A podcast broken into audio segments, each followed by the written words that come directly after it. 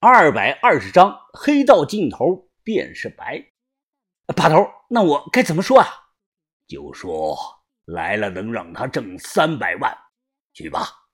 我点头，直接走到一旁打电话去了。很快电话接通，那熟悉的、略带沙哑的声音传来：“夏云峰啊，什么事啊？”看老太太正在收拾碗筷，我压低声音急切的说道：“呃，田哥，你快来洛阳一趟吧。”我们这里啊有个好活，到时候啊能给你分一大笔钱。电话那头，田三九沉默了半分钟，开口问我：“你们是不是和洛阳的宋氏兄弟结仇了？”啊！我一愣，这我还没说呢。这，田哥，你看，田三九突然问道：“保你们能给我多少啊？”三百万。田哥，我就做主了。只要你来帮忙，我给你三百万。哈哈，三百万，看来你们惹的麻烦不小啊！我现在缺钱花，就去试试吧。等着我啊！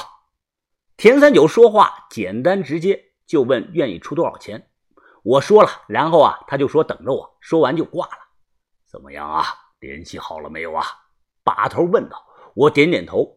把头深呼吸了一口，整了整衣领和头发，挺直腰板，一脸冷漠的说道。走，我们就以北派盗墓贼的身份去见一见这个姓宋的。这个时候啊，老太太说道：“老王啊，这么黑了，你还要出门吗？几点回来呀？我好留个门啊。”“啊，好好，没事儿，我们很快就回来了。”把头冷漠的脸上露出了一丝微笑。到了村头，停着一辆白牌照的桑塔纳两千，车牌号码是啊四个零开头。两个男的一脸冷漠的守在车旁，扫了我们一眼。没有路灯，光线很暗。透过桑塔纳前挡风玻璃，我隐约的看到驾驶座上靠着个人，看不太清楚。把头是双手背后，脸上是面无表情，看不出来一丝一毫的惧怕。最终啊，稳步的停在了车前。洛阳宋氏，久闻大名啊！我们北派的既然赶来。你不敢下车吗？我看着车里的人影，有些紧张。咔嗒一声，把头话音刚落，门开了，一名看起来三十多岁左右的男人下了车。这个男的稍微有点发胖，皮肤很白，一身的休闲装，脸上露出了淡淡的笑容，双手却戴着手铐。此人就是宋氏兄弟之首宋老大宋某某。银狐果然是有胆量啊！敢出来见我？知道他是谁，我高度紧张，就看着他一步一步的朝我们这里走了过来。他停在把头面前，二人对视着看了几秒钟。下一秒，他突然笑了，当着把头的面举起了双手，立刻一个人过来，用钥匙帮他解开了手铐。手铐打开，啪的掉在了地上。李老鸭，他真是让人头疼啊！那举报我们的白皮书是你给他弄的吧？把头冷着脸没说话，哈哈哈哈他突然大笑，大声的说道：“如果不是我提前收到了消息，在内部将那份白皮书截下来，我怕是真要栽了。银狐啊，你干得好啊！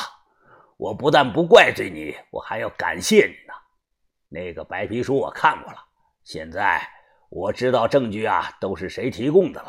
接下来。”只要让这些人消失，哼，那么，宋老大看着把头的眼睛，嚣张的说道：“在洛阳，最起码二十年之内，我们安然无忧。所以啊，我说声谢谢。”把头也看着他，平静的说道：“不用谢，我今天也学到了东西。黑的尽头便是白。”啪啪。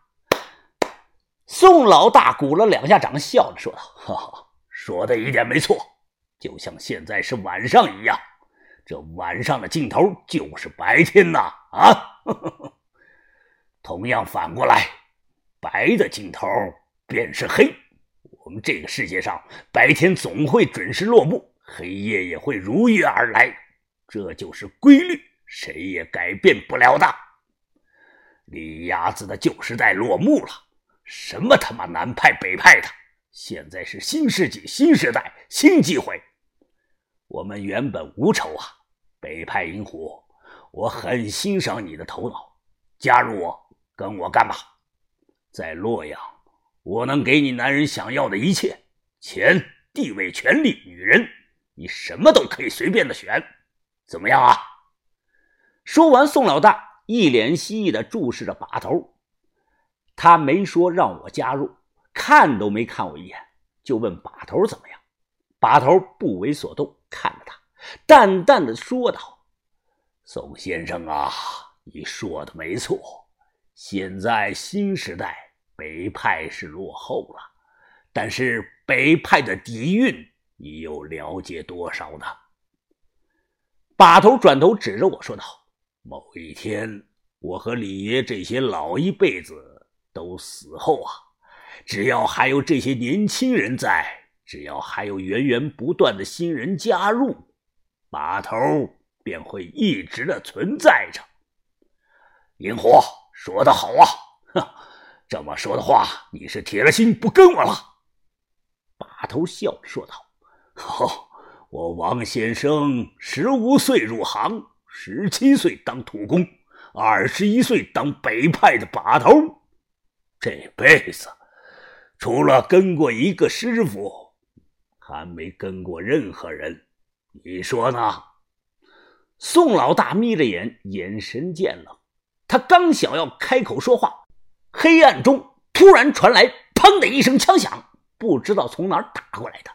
第一发子弹打偏了，直接打碎了桑塔纳前的挡风玻璃，瞬间碎玻璃噼里啪啦的散了一地。宋老大反应很快啊，几乎没有耽误一秒的时间，他快速的蹲下，藏到了车的另一侧。那两个男的直接从副驾驶上啊掏出来两把短枪，紧张的举起来，寻找着目标。碎玻璃溅了一地，我拽着把头跑到了路边，藏在了墙角，不停的喘气，同时紧张的扭头乱看，看这是谁开的枪？最多啊，差半米就打到我们身上了。又是一枪，直接打烂了桑塔纳的前保险杠。